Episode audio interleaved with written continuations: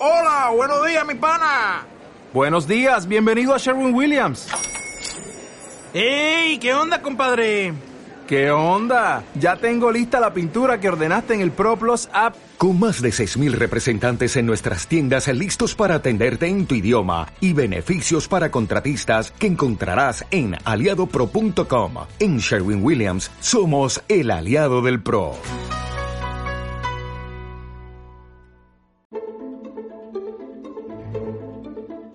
Memoria Sur, un podcast de Diario Sur para hablar y disfrutar de la historia, con Ana Pérez Brián y Curro Fernández Sibaja. Ana, feliz Navidad. Hola, ¿qué tal, Curro? Feliz Navidad igualmente. Nos vamos a, a concentrar incluso en Navidad, no hay descanso. Nada, aquí, no, par- no para el podcast. Eso es, la historia de Málaga siempre, siempre está vigente, siempre sigue. Sí, sí, siempre es bueno tener la mano. Hoy vamos a hablar de una zona eh, inmejorable de Málaga y que es precisamente la imagen de este podcast. O sea, cuando la gente mira el móvil, la imagen que tiene es justo el lugar, la localización de la que vamos a hablar hoy. Absolutamente. Hoy vamos a hablar, Curro, de un lugar que yo creo que todos queremos y que todos hemos paseado mil y una veces, que es la Alameda.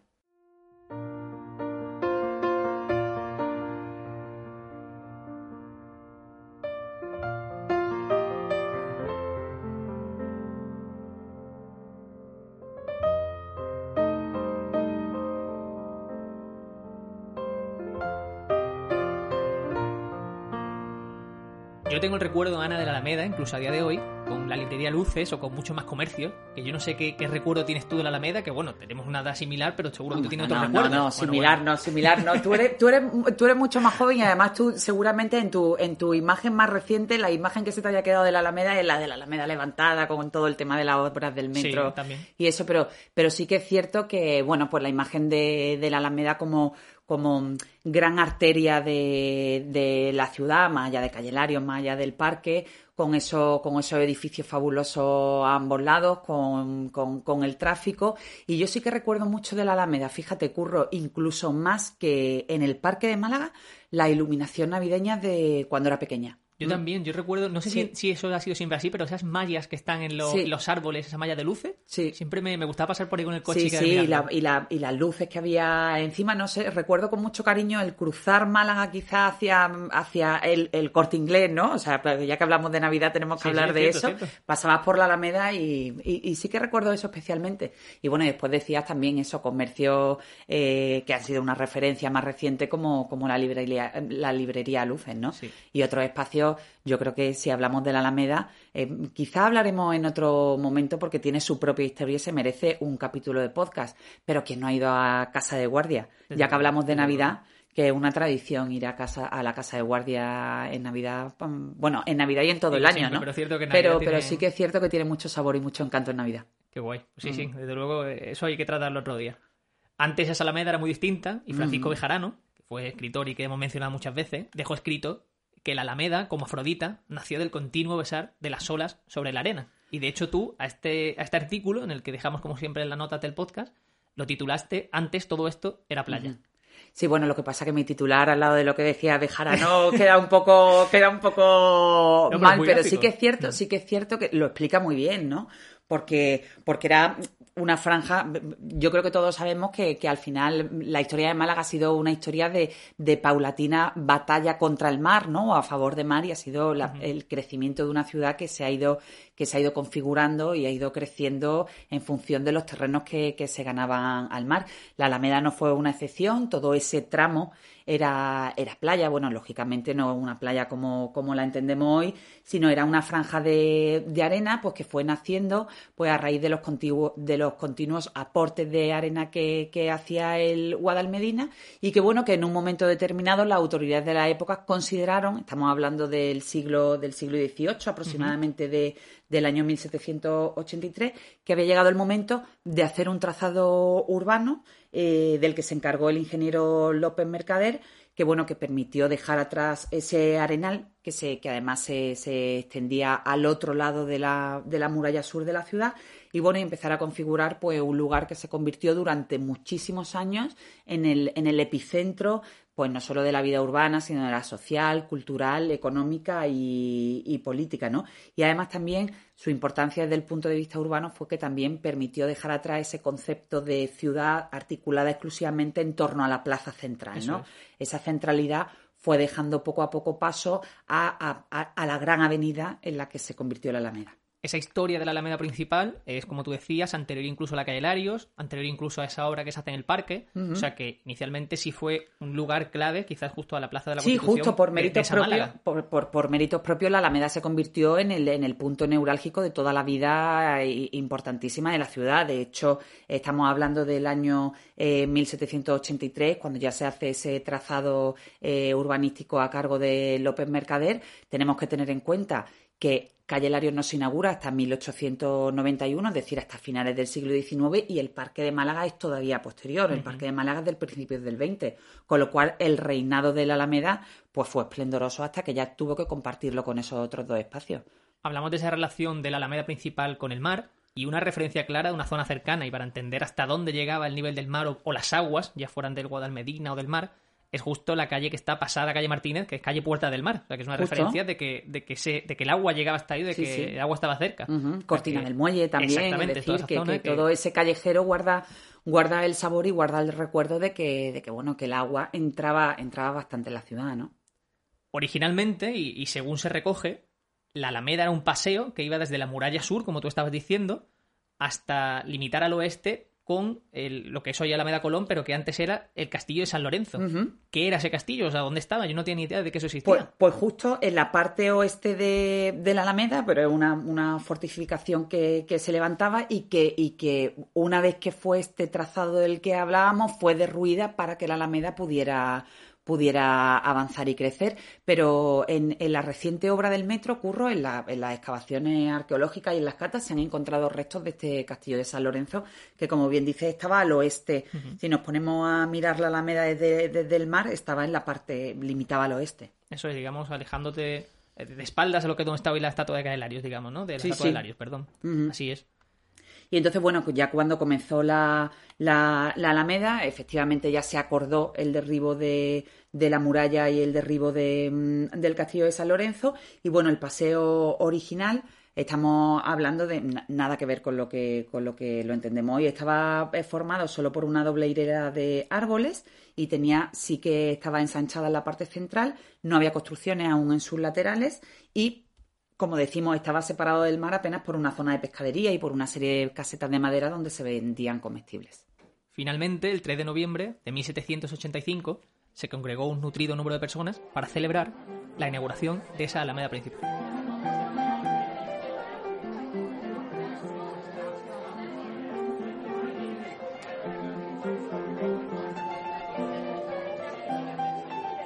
No siempre se llamó Alameda Principal, ¿verdad, Ana? O sea, de hecho ha tenido muchísimos nombres. Sí, sí, ha tenido muchos nombres a lo largo de la historia, igual que otros enclaves de, de, Málaga, incluso, por ejemplo, la cercana Plaza de la Constitución, lógicamente no siempre se ha llamado así. A ella prometemos que, volveremos en, en, futuros podcasts, pero efectivamente, Curro, la Alameda Principal no nació como tal. Eh, de hecho, ha tenido múltiples denominaciones. Por recoger algunas, pues hasta 1816, en esos primeros años, se conoció indistintamente como Paseo Nuevo Alameda.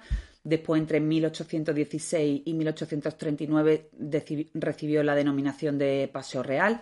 Durante el resto del siglo XIX, por ejemplo, se hacía referencia a ella también muchas veces, y yo he tenido oportunidad de verlo en documentos antiguos como Salón Bilbao, que se llamaba así en homenaje a la defensa de esta ciudad por parte ante el asedio de los carlistas.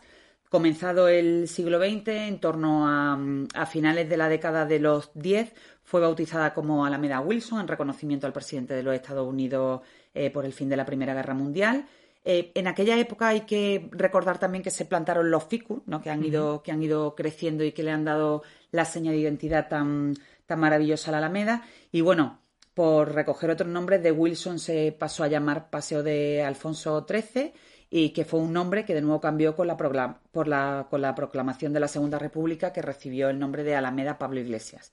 Después, con la dictadura, eh, pasó a conocerse como Avenida del Generalísimo y, bueno, en fin, con la llamada de la democracia, ya como la conocemos todos como Alameda Principal. me llama la atención todos los nombres que ha tenido, en muchos casos no relacionados con Málaga, y que Claro. en una zona muy cercana, como la calle Larios, que hablamos hace un par de episodios, sobre todo esos nombres de personajes eh, malagueños relacionados con Málaga que están en esas pocas calles, cómo la Alameda ha resistido a no tener un nombre pio- propio Sí, o de porque una también, persona o de una porque figura también hay que tener en cuenta, Curro, que, que en, en- en aquellos ep- eh, años convulsos, estamos hablando del siglo XVIII y XIX, muchas veces el callejero cambiaba y descambiaba en función de los acontecimientos políticos. Entonces, en el caso concreto de la Alameda, eh, la Alameda fue un lugar que eso, que, que cambiaba el nombre de su calle en función de quién estuviera en el poder o en función de los acontecimientos internacionales que nos rodeaban, es decir, que, que, que ahí también en esa, en esa evolución del, del callejero, que por cierto también recoge eh, Bejarano en sus libros sobre la historia de Málaga y sobre sus calles, se aprecia también muy bien cuál ha sido nuestra propia evolución como ciudad, ¿no? No, incluso de hoy, justo antes lo mencionaba, no sigue ocurriendo, en la Plaza de la Constitución. Obviamente, Justo la Plaza de la siendo- Constitución era la plaza de, los ca- de las cuatro calles, la calle. Lario era la calle Toril y bueno, y, y hacía referencia también a las callejuelas de, de, de calle Lario, pues ahí estaba la calle del Desengaño, la calle de Pescadores. Yo creo que es muy interesante conocer también cómo se llamaron antes las calles, ¿no? Sí, a mí, a mí eso me llama mucho la atención, por saber exactamente también qué había allí o qué, o qué cosas eran los que llamaban la atención en aquella época. Ana, si hablamos de la Alameda, tenemos que hablar, por supuesto, de las grandes familias de Málaga, del clan de la Alameda que hemos mencionado Sí, en otros podcasts. ¿Quiénes eran esos malagueños, esas familias que empezaron a, a cogerse en esas casas que se situaban en la Alameda? Bueno, pues efectivamente, Curro, la, la Alameda como, como lugar de, de, mm, como lugar privilegiado de esa nueva ciudad que comenzaba a, a crecer y a desarrollarse, pues las clases burguesas de Málaga se instalaron, comenzaron a construir su residencia en esos fastuosos edificios que hoy en día todavía se conservan. Hoy casi todos son oficinas, despachos, pero en aquella época eran lugares residenciales y efectivamente, pues el clan de la Alameda, que ya hemos hablado de algunos de ellos, pues la familia Heredia, la familia Larios, la familia Loring, pues allí establecieron su, su residencia y convirtieron aquellas, aquellas cuatro paredes que a mí me, me, me, me- me causa mucha curiosidad, Sí. por, me encantaría, de verdad, pagaría por, por viajar a aquella época y ver cómo se desarrollaban quizás eh, lo- los encuentros ¿no? en esa residencia. Allí se fraguaban auténticas alianzas empresariales e incluso también alianzas matrimoniales que, que, bueno, que terminaban por unir a la familia y, y- y fortaleciendo aún más esas sagas, ¿no? Hace un par de semanas, creo, Curro, hablábamos de Amalia Heredia, de la hija de Manuel Agustín Heredia, que se casó con otro Con Jorge con- Loring, con sí. otro claro con otro protagonista de las grandes sagas con Jorge Loring. Y de hecho cuando se casaron al principio de ese de ese matrimonio hasta que se fueron al, al jardín de la Concepción vivieron en la Alameda no en ese en ese núcleo de- del, del gran clan de, de la Alameda y que fue el responsable del desarrollo de, de Málaga sea, que había la, élite de Málaga en aquella época y, y eso, y lo que dices, se fraguaban matrimonios eh, Sí, y, sí. y se alianzas comerciales, industriales, eh, bueno, no, es- no es difícil imaginar que, que al final eh, esas relaciones quedaban reducidas a esas cinco o seis familias que marcaron para bien el devenir de, de la historia de Málaga. Hay una cosa que se ha quedado en el tintero y no quiero pasar porque creo que es interesante, y es que cuando se produce esa demolición del castillo de San Lorenzo y de las murallas, hizo, hizo que se conectase esa alameda con la alameda de Colón. Pero la alameda de Colón no se llamaba así tampoco. No, tampoco. nombre, Ya que estamos, sí, ya que estamos hablando de, de- de ese cambio de nombre, la Alameda de Colón se llamaba la Alameda de los Tristes. Hay un par de, de bueno, seguro que, que quizás quien no esté escuchando tendrá muchas más. Yo he llegado a conocer un par de, de orígenes y de causas por qué se llamaba así. El primero de ellos es porque era una, una zona muy oscura, muy sombría y, bueno, a la caída de la tarde como que se quedaba eh, en, en calma, en sosiego y era un poco el contrapunto al bullicio de, la Alameda que ya había comenzado a, nacer, ¿no? Y después otro de los orígenes que por el que yo casi más me decanto, porque además viene de la mano de Maripepa Lara, que es una de las personas que mejor conoce nuestra historia de la ciudad y que trabajó durante años a pie de archivo municipal al lado de Salameda de los Tristes, que me comentaba hace relativamente poco que se llamaba así porque ahí era donde iban a pasear curro los viudos eh, de la ciudad. Entonces, bueno, encontraban ahí en ese paseo su tranquilidad, a personas que habían pasado por lo mismo que ellos y bueno, y quizás, quién sabe, la segunda oportunidad para, para rehacer sus vidas, ¿no? Qué fuerte, ¿no? sí, sí, me parece. Yo- Sí, sí. Va- lo, que, lo que diga Maripepa, a mí sola. Si volvemos entonces a la Alameda principal, en el siglo XIX, ese enclave siguió evolucionando y empezó a contar con elementos que la mejoraron como el hecho de tener luz propia, básicamente. Sí, sí. Ya en los años 30, pues ya disponía de iluminación propia con farolas de aceite. En 1852 se incorpora el gas a las 52 luces del paseo. Y, bueno, por, por, por, hablar de los detalles que tenía la Alameda, pues se, le consideraba como un pequeño salón mundano al aire libre, ¿no? Tenía árboles, fuentes, flores, estatuas, un pequeño teatro desmontable, incluso un tablado en el que, bueno, un tablado no como tablado flamenco, sino un tablado mm. donde las bandas de música y se daban pequeños conciertos y bueno, aquello, aquello hacía las delicias de la gente que paseaba por, por ese casi único lugar de, de, esparcimiento que existía en la ciudad, ¿no? De nuevo, en este caso había clases, curro, porque había, había mm, eh, lo, los bancos de, de, piedra y de, con, con, los respaldos de hierro estaban reservados para las clases más populares, más modestas, y después había como una especie de, de butacas, ¿no? Más confortables para, para, los, para los burgueses que ya habían comenzado a mudarse allí a la, a la alameda principal. No pensemos que era un suelo, digamos, como el de la calle Larios de a día de hoy, que era un suelo de mármol, al revés, un suelo más bien de tierra, ¿no? ¿Verdad? Sí, sí, o sea, sí. que, la, que, las mujeres, a pesar de ir con esas galas en las que tenían que, que pasear, acabarían perdidas también. Sí, de, de sí, de hecho, de... hay, hay, muchas curiosidades que mm, se, se, decía que todo aquel que era alguien en Málaga, mm, de, de, todo tipo, ¿no? Que iba a la Alameda a pasear, el paseo o la época de paseos, porque también había una época de paseo uh -huh. fijada en el calendario, comenzaba más o menos en el Corpus, terminaba en torno al arranque del, del otoño y normalmente el paseo se hacía entre las a la caída de la tarde, curro en torno a las 8 de la tarde. Volviendo a eso a ese paseo de tierra, pues las señoras iban allí con sus mejores galas, pero bueno, eh, se montaban importantes polvaredas, sobre todo en los días más, más secos, uh -huh. con el paso de esas enaguas y esos vestidos largos de las señoras, calle arriba, calle abajo por la Alameda. Es curioso imaginarlo. Uh -huh. Hay una anécdota que he recogido de un libro de Diego Oceano. El libro se llama Pasear por Málaga, por si alguien lo quiere echar un ojo ahora para Navidad, que, le puede venir bien para, para regalos. Eh, en el que cuenta que la reina Isabel II visitó Málaga en octubre de 1862 y que un mes antes a esa llegada se acordó construir un total de siete fuentes a lo largo de, de la Alameda principal para la visita de la reina, para agasajarla.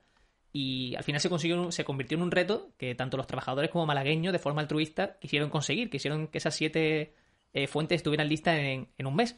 O sea que eh, es muy interesante ver cómo se volcaba la, sí, la ciudad sí. para ese sí, que las visitas reales en la época eran auténticos acontecimientos. La mm. cosa es que con las prisas, eh, una fuente, que era conocida como la de los niños meones, reflejaba unos angelitos, unos querubines, que tenían los atributos demasiado marcados. Anda. Y era para escándalo absoluto de las mujeres de aquella época y, y está recogido incluso en crónicas. O sea que me lo imagino, de eso me estoy enterando yo por ti, curro. Pues mira, ves que yo también, fantástico. yo también me estoy documentando. Sí, sí, sí. Siempre bien. mucho. Pues nada, la estatua, la fuente de los angelitos meones. ¿es? Exactamente, Ah, sí, sí. La- se lo conocía como la de los niños meones. Investigaremos, investigaremos. Y bueno, también hay que destacar que en esa visita de la reina también visitó la antigua Casa Guardia, que es lo que estamos eh, hablando, y que de hecho ese local desde entonces presume de haber sido eh, Claro. proveedor de la Casa Real. O sea que, que esa visita fue muy, muy, muy buena para Málaga. Seguro que le encantó. Hombre, vamos, eso es lo que no dudo yo. Mm.